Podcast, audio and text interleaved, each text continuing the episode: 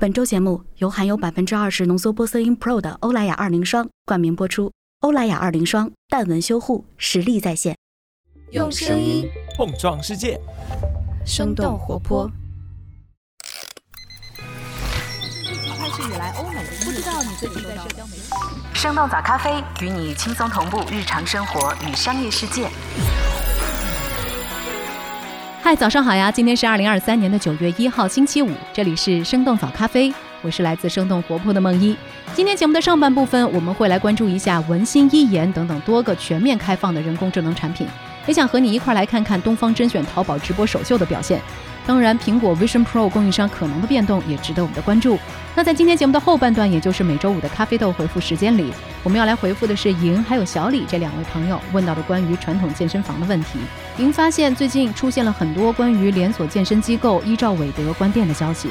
他很好奇，为什么成立了二十多年的依照韦德也会陷入倒闭风波？这是否会和传统健身房一些根本的盈利模式有关呢？那我们今天的咖啡豆就会来回答这些问题。在这之前，我们先来关注几条简短的商业科技动态。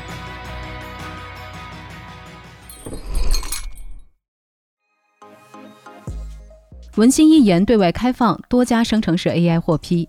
八月三十一号，百度宣布旗下的生成式人工智能产品文心一言向全社会开放，用户可以直接在应用商店下载它的 App，或者是登录官网来进行体验。文心一言是国内最早发布的生成式 AI 产品之一，今年三月份，这个产品就开启了邀请测试。百度 CEO 李彦宏表示，向互联网用户大规模开放服务之后，文心一言就能够获得大量真实世界的数据和反馈，可以进一步的改进基础模型，加速迭代。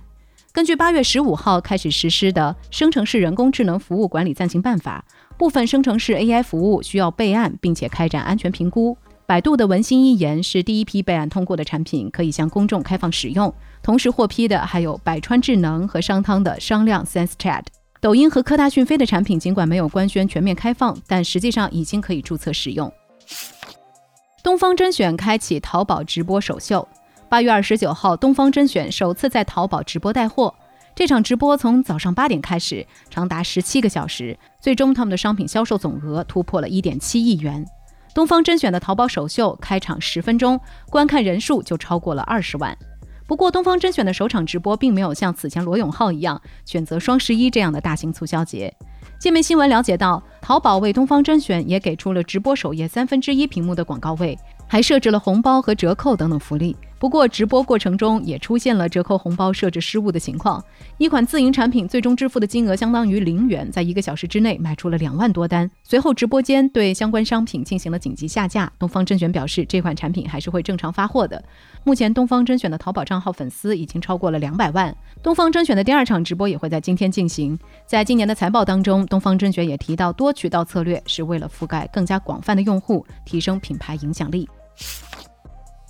抖音推出知识公开课内容扶持计划。八月二十九号，抖音公布了平台知识内容的最新进展。根据抖音官方介绍，目前超过九成的双一流大学已经入驻了抖音。过去一年，抖音高校直播课观看量超过了十亿次，总时长超过了七千万分钟。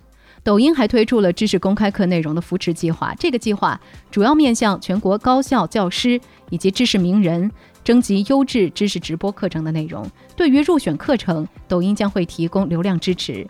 抖音负责人介绍，公开课是抖音上重要的内容板块，主要通过短视频和直播等等形式来呈现高校课程、名师和知识创作者的观点。京东方等国内厂商正在接受苹果的评估，有可能成为 Vision Pro 未来的供应商。根据科技媒体的 Information 八月三十号的报道。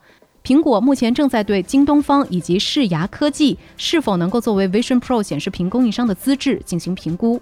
根据了解，京东方已经是 iPhone、iPad 和 MacBook 显示屏的供应商，而成立于2016年的视牙科技主要生产微型 OLED 屏幕，曾经他们也作为高通和华为的供应商。苹果今年六月份发布的 Vision Pro 采用的就是微型 OLED 屏幕。目前，苹果头显设备的供应商仍然依赖索尼，但是索尼每年的产能有限，无法满足苹果产品未来更大的用户需求。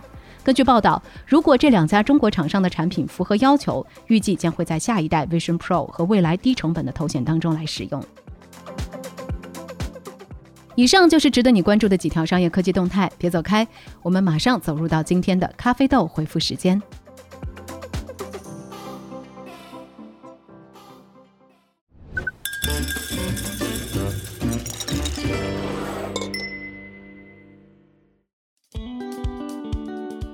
欢迎来到本周的咖啡豆回复时间。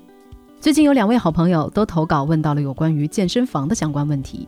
我们的听友莹说，他最近看到了连锁健身房依照韦德有不少的门店都倒闭或者是转让了，所以投稿来问我们这家健身机构的现状到底怎么样？会员的充值以及倒闭前装修工人的工资还有希望再拿回来吗？另外，我们的听友小李也问到了健身房在当下和未来发展的一些问题。那关于莹所提到的依照韦德的问题，的确，这家健身房是遭遇到了危机。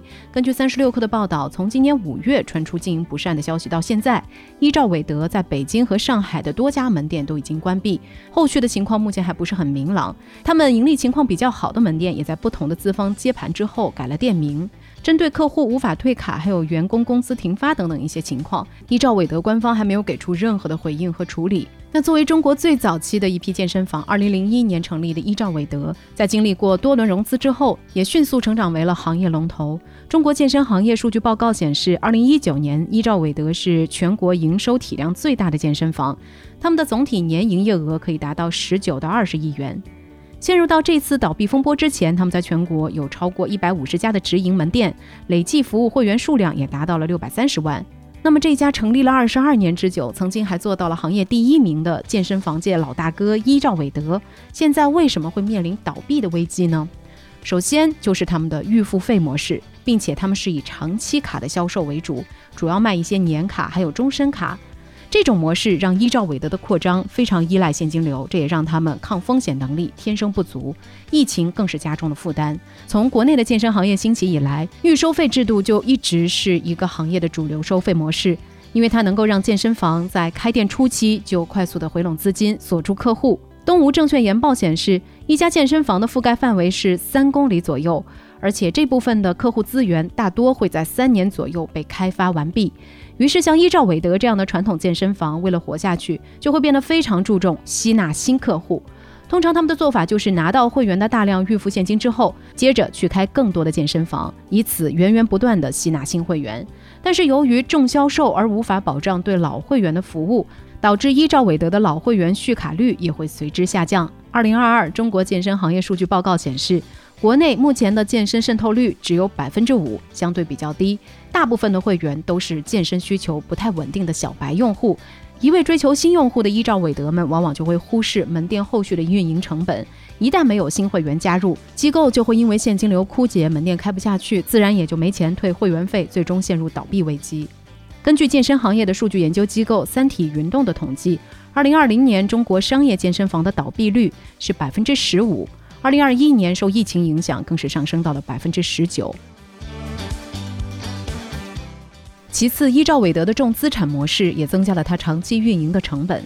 在传统健身行业，占比最大的支出就是场地租金和员工工资，这两项加起来能够占到销售额的一半左右。作为综合型的健身房，依照韦德单店面积大多在一千到四千平米之间，店里有不同的训练、售卖和休息区，位置也大多分布在商圈、办公楼还有社区附近。根据三体云动数据中心的调研结果测算，单店面积在四千平米以内的传统健身俱乐部，一个门店的月租金大约在十万到四十万左右。而人力方面，依照韦德的 CEO 曾经表示，过去三年他们的人力成本占比高达六成。根据懒熊体育的分析，这和健身房为了提高客单价，大量雇佣私教来推销课程有关。依照韦德是率先在国内把私教收入当做主要经营模式的健身机构，这也就意味着员工的工资成本也会水涨船高。艾媒的报告显示，传统健身房中教练的私教课分成比例高达百分之三十二，是卖卡销售分成的三倍。那除了抗风险能力弱、成本高之外，依照韦德还存在着收入来源过于单一的问题。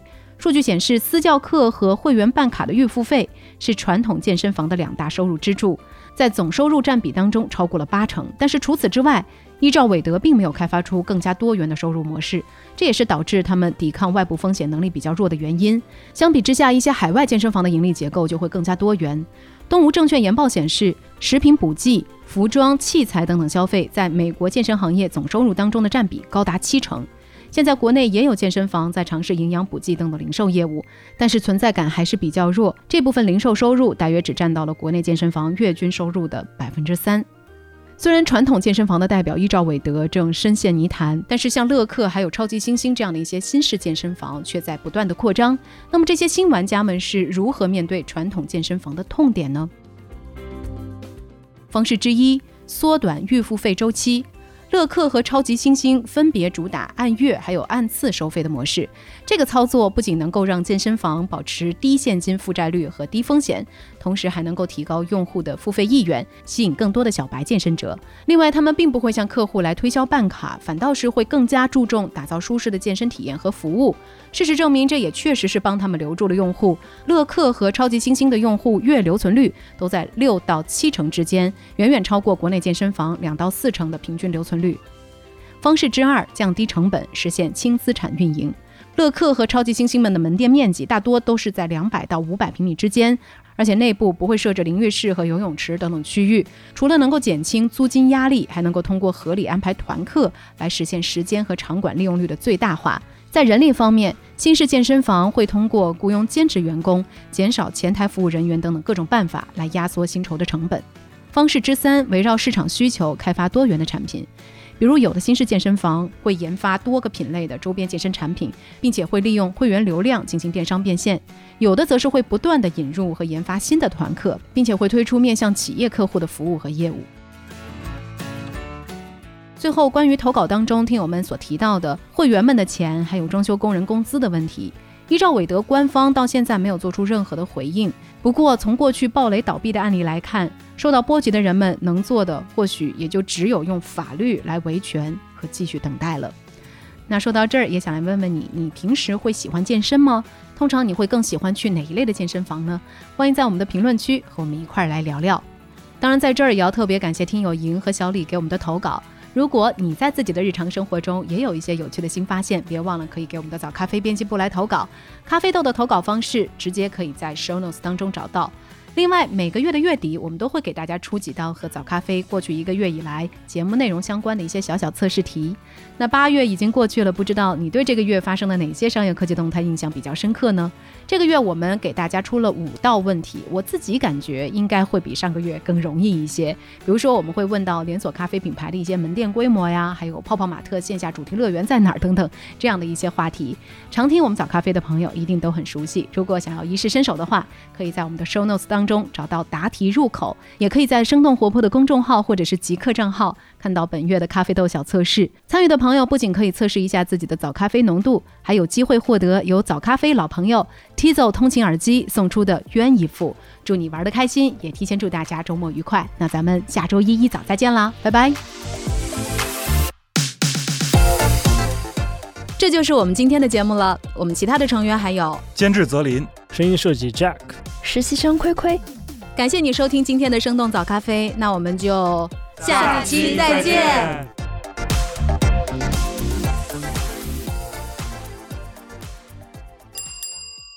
欧莱雅二零霜为打工人带来惊喜福利了！现在就到小红书搜索“周五二零接你下班”，参与话题互动，就有机会获得欧莱雅二零家族套装；参与活动抽奖，更有机会赢得由欧莱雅二零霜提供的万元旅行基金。